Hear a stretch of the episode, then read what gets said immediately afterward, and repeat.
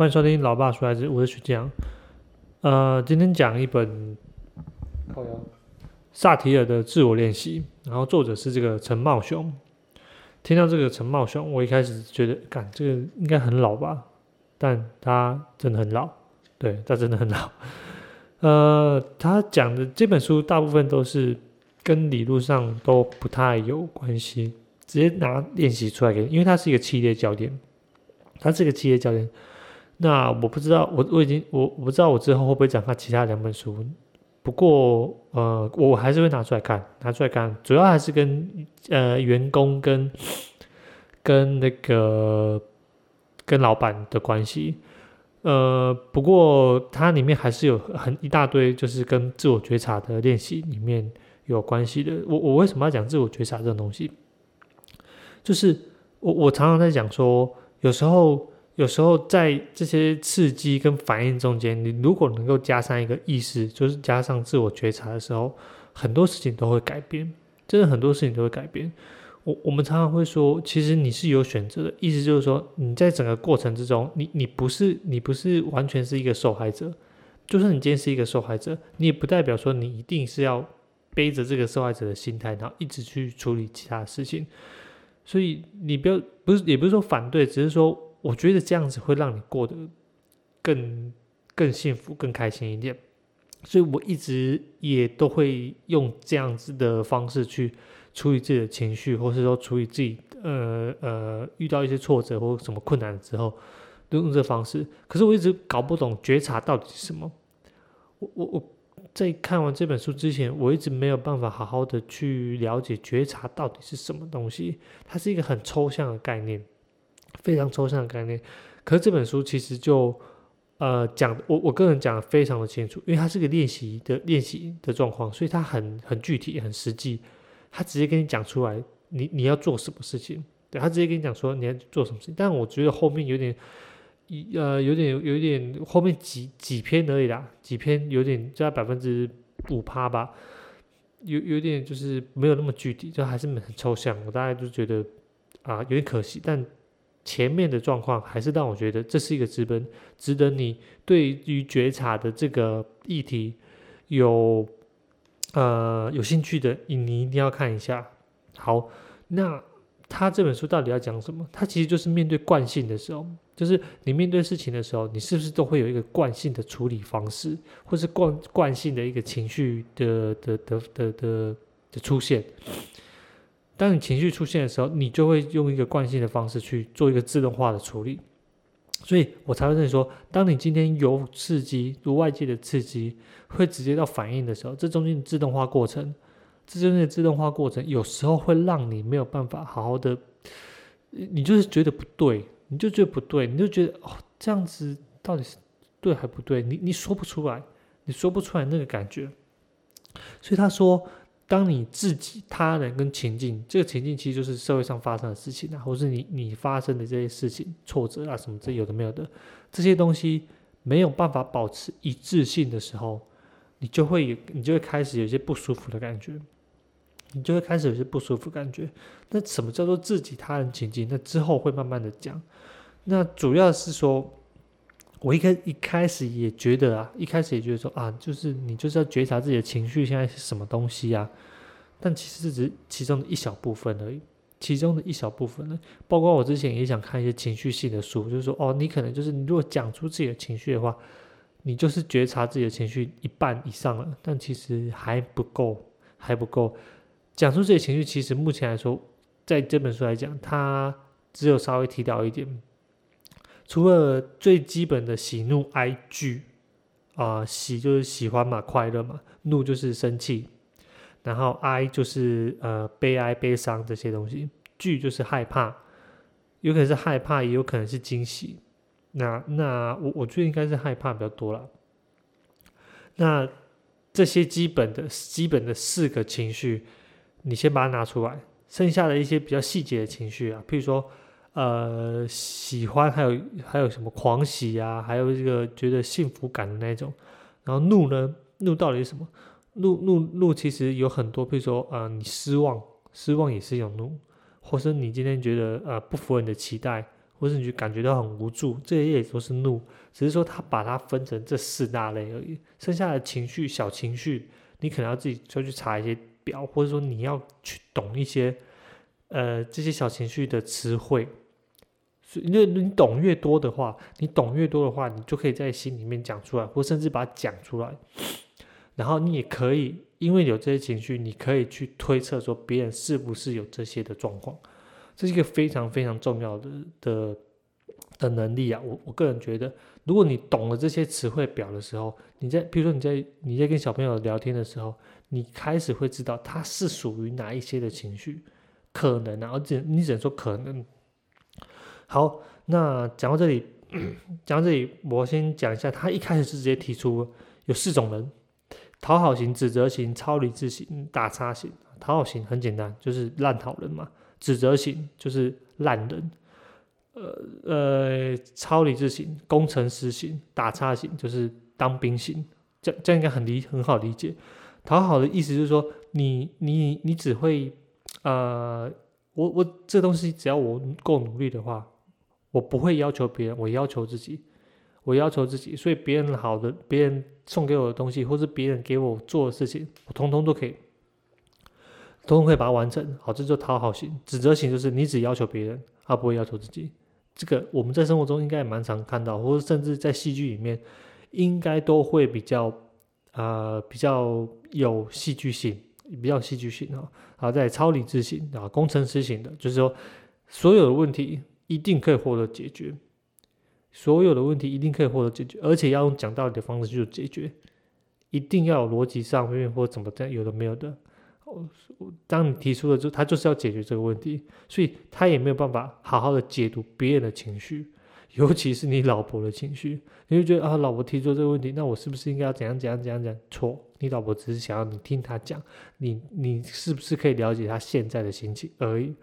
好，再打叉就是闪嘛，就是闪，就是所有事情都闪嘛，打哈哈干嘛？有的没有的，讲到一半讲到很严肃议题的时候就呃。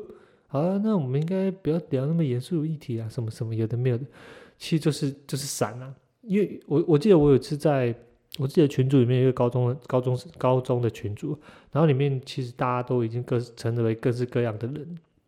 然后有一天我就，呃，我就说，哎，要不然你们有个数学老师啊，补习班的数学老师，我就说啊，不然就每一周一他一题那个，每每一周一题那个数学题。每一周一题数学题，然后大家就是无聊玩一下。然后我后来也真的是这样子，是后来我就说，哎，要不然我就提出一个哲学题，呃，每周一一题哲学题，然后就提出来。那时候讲的是讲的是之前那个呃，Will Smith 他他打自己的，他不打自己，他打台上那个呃 Chris Rock。好，我们就提出了这个哲学问题，然后。在讨论这些道德问题，那讨论到后面呢，我们的那个我们的数学老师，里面数学老师有点受不了了，他可能就觉得，哎，这一个话题太严肃了，那应该已经讨论完了吧？他就是想要赶快，呃，转移到其他地方。那那这个就是会让，也不是说散呐，我不能说，我不能以以这样子的情况下就去推测说，哦，他他是他是呃呃属于打叉型的，绝对不可能是这样子，只是说，只是说。这样子的情境会让我想到，哎，其实还是很多人他其实不想要面对问题，或者说在他面对他自己生活中，他觉得这种太严肃、太沉重了。我可不可以先不要，先不要去讨论这个问题？好，那我们也以我们也以我们就是呃我们自己的想法，不是我们自己想法，就是我们有在思考的人的想法，也知道说。你不可能完全的把人分成讨好型、自责型、理智型、打叉型，不不可能有这种人。所以你在看的时候，你一定知道说这东西一定是比例的问题。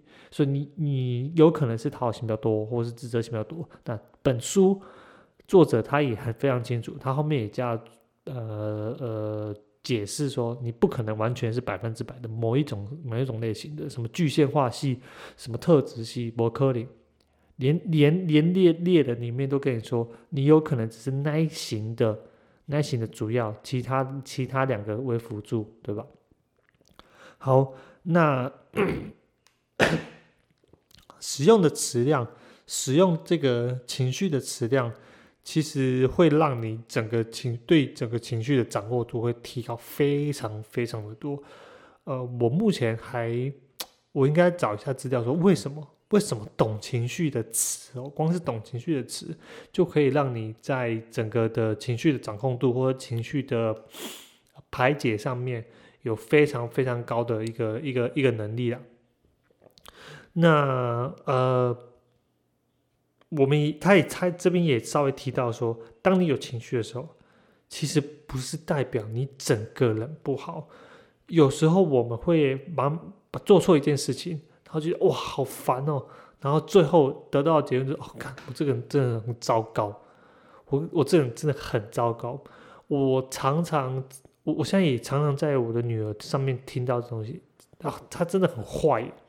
她就是会慢慢常常会有一个呃很简单的结论，他真的很坏，他真的很糟糕，我真的很笨，我跟真的很怎样，所以我们常常会，我我之前也跟老婆，我跟跟我老婆在讨论说，你如果在一件事情上面延伸到去攻击一个人的话，那我觉得这这个就会有问题。比如说他功课写没有写好，哎，你真的笨哎，你真的很笨哎，或者说。哎，你这个很蠢哎！我我记得有一次我在是开车的时候，我我当然事件是什么我已经忘记了，但他就讲了一句说：“哎，你很蠢哎，还是什么东西的？”所以，我我瞬间就觉得，哎，干我有点不爽哎！我我平常不会那么不爽，平常不真的不会不爽，只是我那时候我那时候真的觉得，我干真的超不爽的，然后我就跟他说。就是这件事情就是这样子而已，有必要有必要就是直接骂，有必要比较有必要直接骂一个人吗？直接攻击一个人的性格吗？所以，我我等下后来会讲说，这些其实都是呃一一一系列的衍生，一系列的衍生。所以后来我跟我老婆在讨论，不完全是这件事情，或者说在讨论小孩子教育啊，或是人跟人相处的时候，也常常跟你说对事不对人。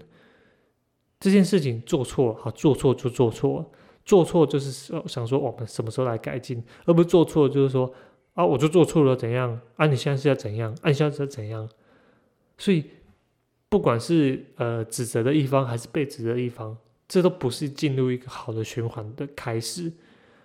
那另外一方面，哎这这事情怎么做成这样的？是你是怎样？你你你是怎样？你是不尊重我吗？啊你是怎样？你是？是，他会把这些事情延伸到另外一边去，延伸的延伸到一另外一边去。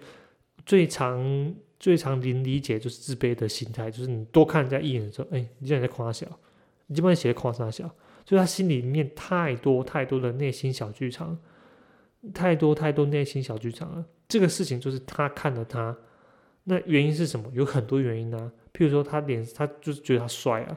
或者他就是觉得，哎，他你你也小心，你怎么走走路走到偏掉了？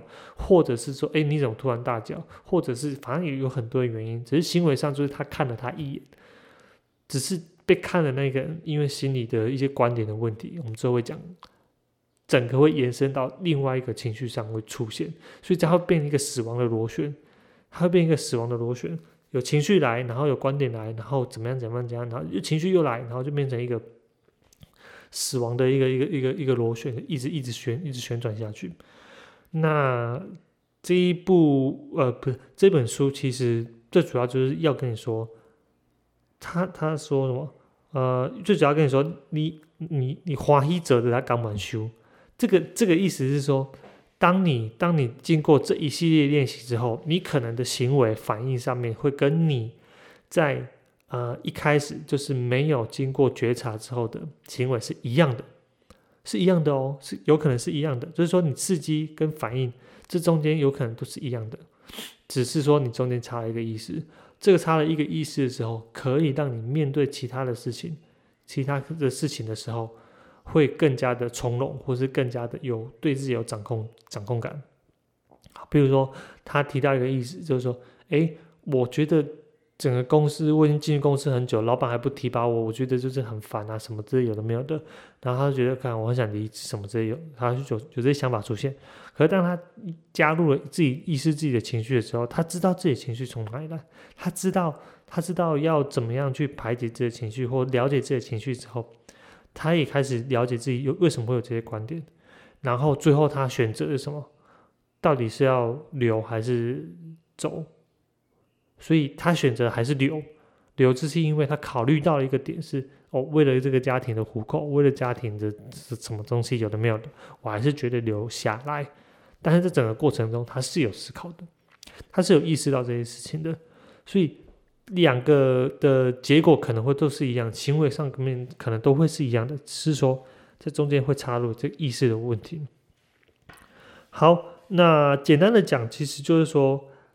呃，你在你在你在有情绪的时候，你可以用词汇表达自己情绪。哦，我现在觉得很怎么样？我现在觉得很不爽。然后下一个问题就是，那你为什么不爽？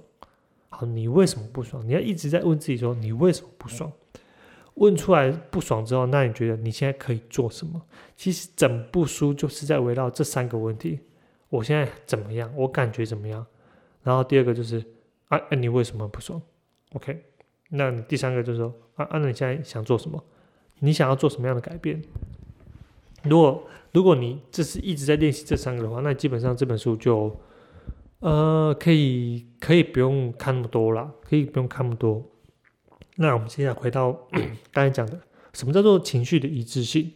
什么叫做他人呃自己、他人跟情境上面的一致性？基本上来讲，情绪上面来讲，就是说你该喜欢的时候。你该该喜喜快乐的时候你就快乐，该愤怒的时候你就愤怒，该该害怕的时候就害怕，该什么样就什么样。那那那标准在哪里？那标准在哪里？这边的作者他就沿用了就是进呃演化心理学的一个状况。当你今天在当你今天在草原上面，你遇到什么事情的时候，你就该什么事情。你遇到狮子的时候，你就该害怕。你就该害怕，你遇到你的同伴被狮子咬走的时候，你就该愤怒，因为东西被夺走了。你打猎把狮打死了，把狮打死了，你获得这些奖赏，你就该高兴，就该呃开心。然后你呃你的同伴被狮子咬死了，你就该伤心，就该害怕。虽然讲的很粗糙啦，没有办法把以前的那个生活直接直接套用在我们现代生活里面，不过。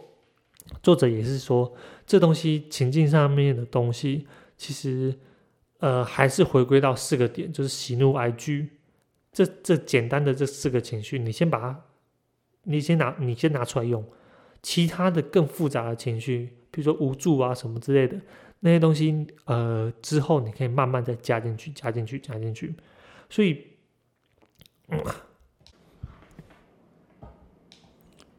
所以，当你开始不一致的时候，也就是说，你该开心、该愤怒的时候，这中间开始有状况。比如说，你遇到了这个事件，可是你你生气不出来，你生气不出来，你反而觉得哦，没关系啊，就很开心啊，我可以怎样怎样的时候，就发现这不一致，就把中间有问题。那中间这个问题是来自于哪里？就是来自于你可能，你可能来自于之之前，你你的观点已经开始转化，你开始已经因为呃，我们之后会讲说，观点的问题是来自于你的童年、你的同才跟来自你的社会上面的成功或失败，也就是你的社会经历这些东西加起来之后，会转化一些你的观点，然后会让你造成你该生气、该不该生、该生气的时候没生气。该愤怒的时候，你你你把压抑住；该开心的时候，你就觉得很悲伤，你就觉得很担心。这这这些东西不一致的东西，就会让你开始进入一个，就是你开始在呃，他说的是喂养的情绪，喂养的情绪。你你把该开心的时候没有开心起来，结果这中间这中间的这中间的那个的故事，这中间的故事，然后你又没有把它提出来讲的时候。你就发现你开始进入一个循环，就是我们所谓的那个不不正常的循环。好，这边讲到这里的时候，就是你要开始去检视自己的喜怒哀惧。呃，我们在刚刚讲的那四种人，呃，烂好人、烂人、工程师跟跟，我甚至不好意思讲当兵，可是我觉得当兵的时候真的，当兵的心态啦，应该说我们当兵的心态，能闪则闪。好。就是你在在烂呃在烂好人里面，你是你的悲伤是多过于你的愤怒的，什么意思？就是在烂好人里面，大部分的心态都是觉得啊，这个东西我我多我做多做一点，为了团体，为了大家，为了什么东西的，为了别人的好，我多做一点没关系，没关系。可是你要知道，当你是这样的心态的时候，当你这样心态的时候，你对心里你的心里是觉得啊，如果你又觉得心里很委屈。讲不出来，没有人了解我，说为什么为什么我要做这些事情？可是面对他人的面对他人的时候，就没关系，没关系，我来，我来，哎，没关系，没关系，我来，我来。然后你的心里面的落差是有很大的时候，就发现这这个东西就会开始产生的不一致性。他人啊，我自己跟他人开始两个不一致了，开始两个不一致了。所以，如果你今天，如果你今天是我真的很为大家着想，我就是这个团体的一部分，我可以为大家做任何事情，而且做的时候我觉得很开心的时候，好，这就趋于一致性了。你会发现，你会发现一样一样是讨好哦，一样是讨好，可是可是你你不会有出现一个，我我我一直现在没办法讲这些状况，就是没办法讲出来，到底不一致性这个东西到底是什么？可是你会发现你心里有一点委屈啊。你心里还是有点委屈，你没有办法获得那种很、很、很幸福的那种感觉的时候，很幸，我先暂时用这个词，幸福的感觉的时候，你就发现，嗯，我一直这样为大家这样做，那大家到底为我做了什么？你开始有困惑，你开始有困惑的时候，我觉得这是陷入一个不一致性的状况下。好，指责，指责到底是什么？呃，就是你的愤怒多过于你的悲伤。它上面简单讲，就是你愤怒多过于悲伤。你对于别人做的事情，对于别人怎么样的人，你永远都是这样子，一只手指外面，永远都是一只手指外面。但是我相信，对很多人来讲，他不是愿意这样做。虽然他这么做，那我也知道他心里面可能就会超痛苦，只是他不知道怎么做，他不知道，他不知道要求别人的时候，他自己也是那么痛苦，他自己也是那么痛苦，他只想要这些。完美这事情怎么样？就是大家都觉得说啊，你你只要求别人，你不要求自己的，然后他就啊，keep mobile，然后就发现哎，他也开始出现了不一致性的状况下，所以这个都是这个都是这个都是呃这本书想要跟我们讨论的事情。有时候你有这些状况没问题啊，就是譬如说像指责的人。像这样，我们都觉得他是烂人。可是当他面对这些事情，或是面对一个困难的时候，他使用这个方式可以更快的解决事情。哦，譬如说我们常常讲是公司老板啊，或什么之类，有的没有的，就是做事能力很强的人，做事能力很强的人，就常常会这样子，就是他会常常容易去 push 别人，push 别人，push 别人。只是他如果针对的是人或针对的事情，我相信，呃，整个大家对他看法是。不太一样的，呃，我我那时候在学校，我那时候在学校的时候，刚好遇到一个新来的编剧老师，然后哦，我现在觉得，我现在我现在对他有印象，就是他觉得他，我觉得他态度真的烂，烂到一个我就觉得哇，印象很深刻，但是我真的认为他是我在那个学校里面，在在理论课程或是在呃。非实物课程，我说的实物课程就拍片啊，干嘛的，就是那些跑外面的那些课程。其实它应该也是实物课程的，因为它是属于编剧课。它是我认为在那个编剧课里面学的最多东西的，但是它很严格。我那年也被他当掉，我那年也被他当掉。但是我我是蛮认真去上那课，只是因为他那时候我们上的时候是呃大三吧，应该大三还是大四？我大三应该是大三。然后那时候卡在很多。作业要拍，所以一定会缺课。可是他他是很严格的那种，就是他会讨论你的作业，然后在课堂上面直接讨论。所以你没来，他就直接没来，就就没来，没来就没了，没来就没了哦。所以呃，但是我不得不说，他就是那一种所谓的嗯，针对事情，他也不会，我不知道是不是有人会骂他，骂骂这个人啊。不过不过，我认为就是他的一个他的一个对于这些课业的要求或什么。呃，我是真的觉得蛮喜欢的，所以我就不觉得他是一个烂人。在态度上是，可是学业上，就是我觉得他是一个值得被尊重的人，他真的是有教我一些东西，或是让我想到一些东西。好，接下来接下来讲的是工程师型啊，那个蛮好理解的。我觉得大部分的老公，大部分的大部分的的男性伴侣，可能都会有这些的呃呃状况，就是当你老婆跟你解释一个问题的时候，哎，我觉得今天怎么样怎么怎样，然后老公啊，你就这样就好啦，那就不要做啊，那就这样就好啦。就是他的反应，就是我们刚才讲的，在你刺激之后，你的反应是自动化出现的时候。就觉得哦，嗯，然后但是后来发现你老婆根本不是要你这个答案，你老婆不是要你解决问题，你老婆只是要你听他讲完这个问题，然后体谅他的心情，就是这样子讲，甚至讲出他的心情，甚至讲出他的心情，所以呃，这个我觉得。就是很好很好讲话，就是所有东西就是凡事都要讲道理啊，就是真相越辩越明啊，你就是要超级理智的，不能展现出你的喜怒哀惧啊，你的情绪上面的变化不能太多啊。我我觉得这个蛮常见的，也很好理解。第三个就是所谓当兵心态嘛，就是做一天和尚敲一天钟，反正事情来了干算了啦，反正就把它推到后面，把它推到后面，所以它是属于过于过于嗯。过于开心，过于乐观，该是这样讲，你是属于过于乐观的这个状态。当你处于一个过于乐观的状态的时候，你就发现所有事情都没办法做，所以他执行力超烂。这是一，就是你就是在在整个的群体团团体中，你就属于一个那个叫什么？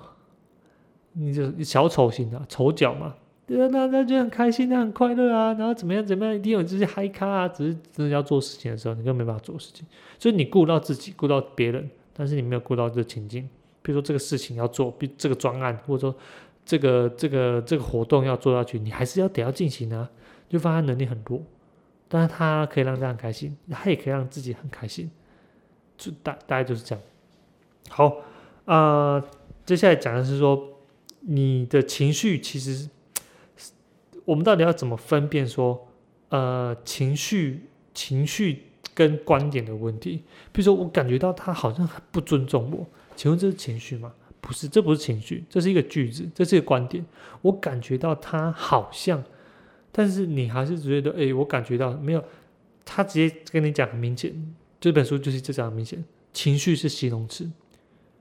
你要放的，你要放进去的，就是情绪性的字眼，喜怒哀惧或者其他的什么什么无助啊，我悲伤啊啊，各种什么，一个反正就是一大堆，就是情绪是形容词，但观点它是一个句子，观点是一个句子，我我感到，虽然是说我感到，可是后面是说他好像很不尊重我，他好像怎么样。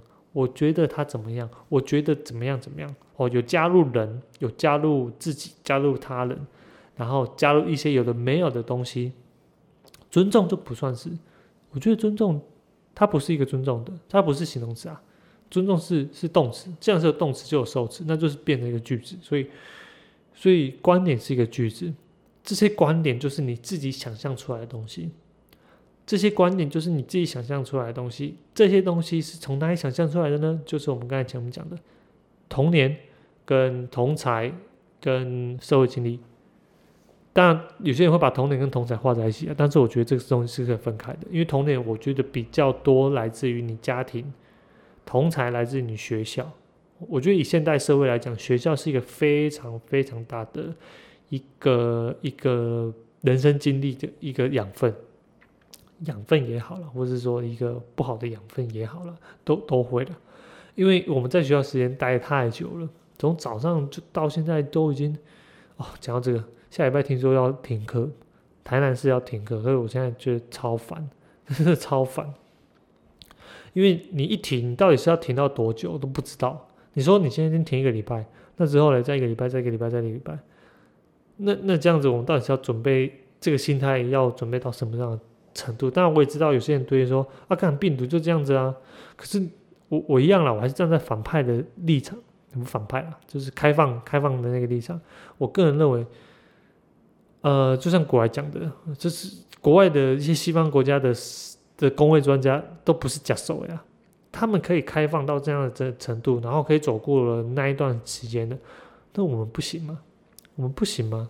所以我现在只是觉得说，哦，现在政府单位可能就是赢得两次，前面赢了两次清零嘛，前面赢了两次清零，那第三次觉得还是偏向清零啊，还是偏向保守啊，所以我就觉得哦，不行啊，这样子我真的觉得不不。虽然我站在自己的立场啊，就是我有小孩了，对于没小孩的人，呃，我觉得没小孩反而更没差吧。没小孩的应该更没差吧？对，应该大部分是对于有小孩的人，然后他会更担心。可是他没有什么工作压力吧？我我我想应该是这样子。好，那接下来是说，啊，我这边有一个我自己提出的一个。我自己提出的一个叫什么？呃，呃，范例。当你老婆生气的时候，我自己做的练习。当你老婆生气的时候，我感觉到很无助。下一个，哦，为什么我觉得很无助？因为我不知道该怎么办。再下一个，那我希望可以做什么？我希望他可以告诉我。我希望他可以告诉我他为什么生气。做完这个练习后，就嗯，就这样吗？就这样吗？然后后来我就把它放着，然后等到了之后再读了几篇之后，就把它翻回来，就发现说，哎，不对，呃，你感觉到很无助，那你再简化一点，无助是来自于哪里？应该是喜呃怒吧，应该是怒，喜怒哀乐生气那个，我感觉到就哦，很很烦，很无助，就是哦，对。那第二个是说，哎，我不知道该怎么办呢？为什么？为什么我觉得很无助？我不知道该怎么办。这东西就是无助啊，就是无助啊，所以你，所以你应该没有办法这样讲。就是接下来的观点，这个是个观点。既然是观点的时候，你可能就必须要想出来说，为什么我觉得很无助？为什么我觉得很生气啊？为什么我觉得很生气啊？接下来的你要丢进去的答案就是，你可以有各式各样。你也可以觉得说，我觉得他 好像很不尊重我，我我我已经就是工作回来了这样子，然后你在气什么气？我每天工作回来这么累，你气气个屁啊！我这种大人能注意，或者是你也可以说，哎，包括我做，我也家事也做，小孩也带了，啊，你是在气啥小？这也可以，这也可以，就是你把责任就揽在自己身上啊，什么这有的没有的。然后接下来就是说，呃，你可能说，你你怎么每次都这样啊？你怎么每次都要气这些东西啊？你怎么？就是你妈到底怎么教你的？也可以啊，也可以啊，可以可以，我觉得都可以。就是你你可以把自己的所有观点全部丢进去，但你你会觉得说这东西绝对不是一个答案，它绝对不是一个答案，这是只是他跟你说，他跟你说，你先丢一个观点进去嘛，到底是什么？到底是哪里来的？到底为什么我会感觉到很很无助？到底是从哪里？哦，一定是我觉得我做的不够好，也可以。所以丢进去很多答案之后无所谓，无所谓。但是你下一个匹配的答案是，那我希望他我他可以他可以做什么？我希望他可以告诉我他为什么生气。我希望他可以不要那么常生气。我更希望别人可以教他怎么样做一个老婆。我希望可以怎么样也无所谓。这些答案通通都是无所谓的。你你你你所要做的其实是问出前面那个问题，后面的答案他自然补上的。我感觉到怎么样？OK，我呃，为什么？为什么？我现在是，我现在我我现在是这种想法，但从哪里来的？情绪从哪来的？呃，我希望可以做什么事情？好，这就是非常呃很典型的，就是让你觉察到你现在自己的状况，但是答案绝对不是上面的答案哦。绝对不是上面答案。你包括做这些练习的时候，你要做第一轮、第二轮、第三轮、第四轮，你做到很后面。所以你一开始的情绪上面的比较强情绪，你在觉察的练习之中，第一轮、第二轮、第三轮、第四轮，你要一直到最后面几轮的时候，你才会慢慢发现，哦，这才是我要的答案，这才是我觉得更清楚的一个方式。现在是什么样的情绪？为什么会有？那我到底要怎么做？那我我刚才也讲了，观点其实这东西是后天学习的，所以你来自于什么样的家庭，你的童年成长经历，你跟你的同才怎么样做一些相处，也就是说，你你你的舒适圈里面是属于什么样的人，你的阶层是什么样的人，还有你的社会化经验，就是你今天进入到社会之后，你面对了老板，你面对了呃你的同事，或者你面对其他的活动的人的时候，你是怎么样？你是怎么样可以去去呃这些经历通常都会影响到你整个的观点的形成，也就是你的社会化的过程。好，那嗯讲到这里，我这边写的是。呃就写了一个小句啊，觉察可以带来选择。为什么觉察可以带来选择？嗯，觉察带来选择的意义到底是什么？你为什么要做这件事情？其实带来选择意义就是你可以自己为自己负责啦。其实我还是觉得说，呃，人到最后都一样是迈向独立的一个过程，不管是心境上面的独立，还是什么一大堆的的的的情况下。我觉得这还是呃，不管是演化上面，还是整个的人的成长的经历，或者说你要说上天给我们的一个啊，我们来来这个人世间做一些这个体验，或者上帝给我们任务，到最后其实都是要迈向一个独立的的过程。我只能说是过程。那独立的过程中，最需要最需要的就是你的觉察的能力。如果你有觉察能力的时候，你就会发现这个事情是我思考过、我想过、我分析过之后做做的决定。那我们讲过，决定之后就是要负这个责任。当你开始负责的时候，你就是一个成熟的人了，成熟的大人了。不然的话，你永远都是别人在替你擦屁股。好。那这边讲一下我自己的观点了。觉察带来选择，你就要开始做决定，决定之后开始责任。那你为什么要去觉察这些事情？为什么要去觉察这些事情？我个人还是觉得这东西可能刻在我们的基因里面，也就是它可能是个本能。我们都知道好奇心都是本能，好奇心都是本能，只是我们的好奇心可能都会一直放在说你的人对于外界世界的好奇。外界世界的好奇，也就是说，为什么？为什么我要做这件事情？啊，为什么这个世界是这样子的？为什么这个桌子这么高？为什么？为什么别的事情这样子？我们一直都会局限在说，好奇心是对外对事物，但我觉得觉察就是你对自己的心境。为什么我这样想？为什么我有这种感觉？为什么他这样对我？为什么？为什么？为什么？这来自于你的自己的内在。这来自于你对人跟人之间哦所谓的，我觉得是一个连接啊，就是你开始去思考你为什么会有这些心境的时候，慢慢的你开你才会开始有觉察啊，觉察带到我们后续的一些一些我们刚才讨论过的，三到五岁的时候，三到五岁的时候会有很强大的好奇心，但绝大部分的好奇心都来自于你的啊外在。这个蓝空呃，天空为什么是蓝的？这个为什么我要吃饭啊？为什么我要怎么样？为什么要这样？但是你很少会问说小朋友，为什么我快乐？为什么我会快乐？为什么我觉得很幸福？第一个，也就是说，他们对情绪的词汇量也没有那么大，所以他们大部分表达情绪的时候都是哭啊、笑啊、哈哈哈、哦吼吼。反正就是这些，就是我们用表情上面，或是整个肢体动作，或是整个其实那个语助词去表达，去表达。可是他没有办法直接用词汇去表达。但他们他们开始已经知道说，情绪这东西对于人来说，我应该不说知道，因他们开始会了解说，情绪对人来讲有多么的重要。所以小朋友大部分都是表现出来的嘛，他不会去。不会去呃有任何的，就是所谓我们所谓不一致的状况下，所谓的不一致的状态下，那我自己在对小孩的的教育过程，或者说整个的，我尽量也是说他在喜欢、开心、悲伤、喜怒哀惧、生气嘛，生气好，反正就是他在有任何情绪的时候。我尽量，我只能说尽量能够，尽量能够回应他，或是帮他讲出他的情绪的一些专有词汇。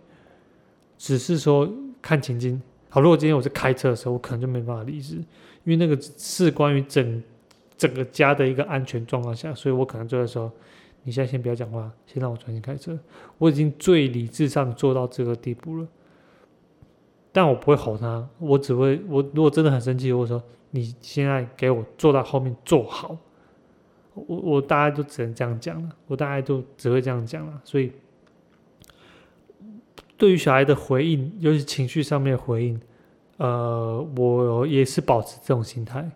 我想要让他的情绪上面该怎么样就怎么样，该怎么样就怎么样，没有必要，没有必要一定要让他的情绪跑东跑西，跑东跑西。但是在观点上面，我就会给他各式呃，就是给他各式各样不一样的的的想法。各式各样不一样的想法，然后让他自己后来去解决，自己后来去选择。好，这也是我自己对自己的一个整个教育的过程中的一个想法。OK，那今天四十分钟，讲到这里，呃，之后还有，之后还有，那我想一集两集可能也讲不完啊，因为感也好久没有讲一本书讲那么多。萨提尔的自我觉察练习。谢谢收听，老爸说，我是徐江，拜拜。